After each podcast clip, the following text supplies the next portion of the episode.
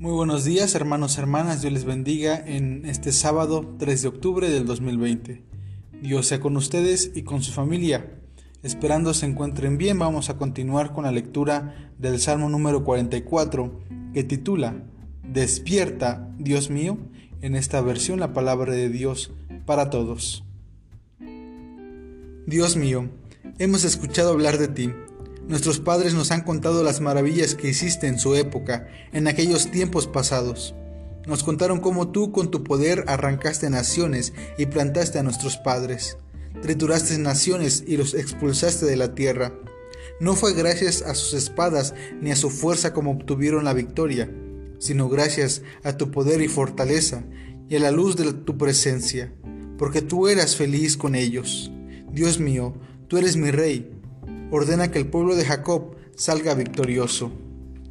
Con tu ayuda nos quitaremos de encima al enemigo, solo en tu nombre los podremos pisotear. No confío en mi espada ni en mi arco, pues no me pueden dar la victoria. Eres tú quien nos da la victoria y pone en ridículo a nuestros enemigos. Todo el día hemos alabado a Dios, siempre adoraremos su nombre.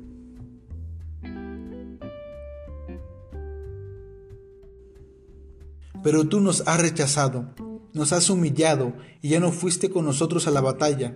Nos hiciste huir de nuestros enemigos, los que nos odian se apoderan de lo nuestro. Nos entregaste como ovejas para que nos devoraran. Nos dispersaste por todo el mundo. Vendiste a tu pueblo muy barato, sin luchar por un buen precio. Nos has convertido en objeto de los insultos de nuestros vecinos. Los que nos rodean se burlan de nosotros y nos ridiculizan. Nuestra desgracia ya sirve de refrán a las naciones. Cuando nos ven, se burlan de nosotros meneando la cabeza. A todo instante me siento humillado, mi cara está cubierta de vergüenza al oír las palabras de quienes me ultrajan e insultan. Es el enemigo que busca venganza.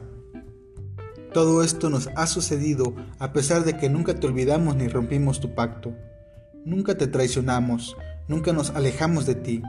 Sin embargo, nos aplastaste en una cueva de chacales y nos has cubierto de densa oscuridad. Si nos hubiéramos olvidado de nuestro Dios y recurrido a otros dioses, tú te habrías dado cuenta, ya que conoces nuestro más íntimo secreto.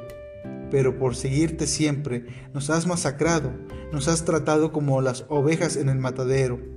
Despierta, Dios mío, ¿por qué duermes? Levántate, Señor.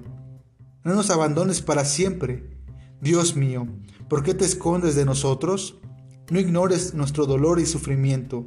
Nos han humillado hasta el polvo y nos han arrastrado por el suelo. Levántate y ven pronto a ayudarnos.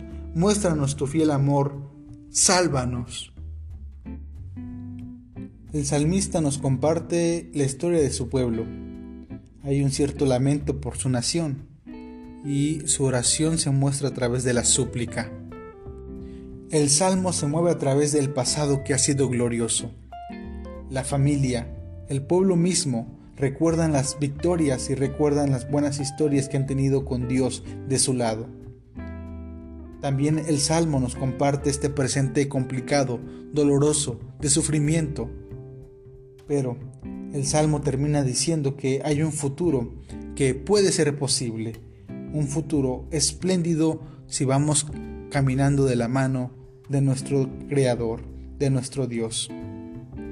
El Salmo también nos recuerda que ser seguidor de Dios, ser seguidor de este reino, no es una tarea fácil, ya que todos los días debemos tomar decisiones éticas que construyan el reino, que se muevan a través de la justicia, el amor y la paz.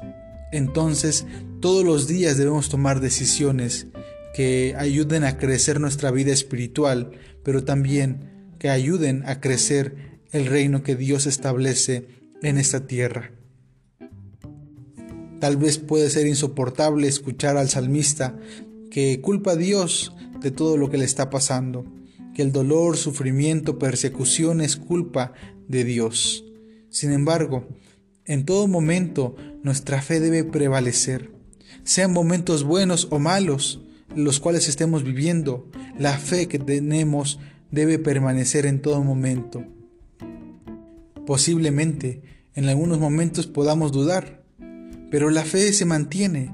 La fe se mantiene viva si seguimos creyendo que es posible que a partir de los momentos de destierro, de los momentos desérticos o de los valles de huesos secos donde no encontramos esperanza, la fe permanece si creemos que de estos lugares puede emanar vida, que de lo muerto el Señor levanta, que de la enfermedad el Señor rescata, que del sufrimiento el Señor sana.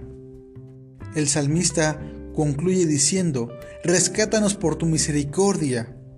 Levántate y ven pronto a ayudarnos, muéstranos tu fiel amor, sálvanos.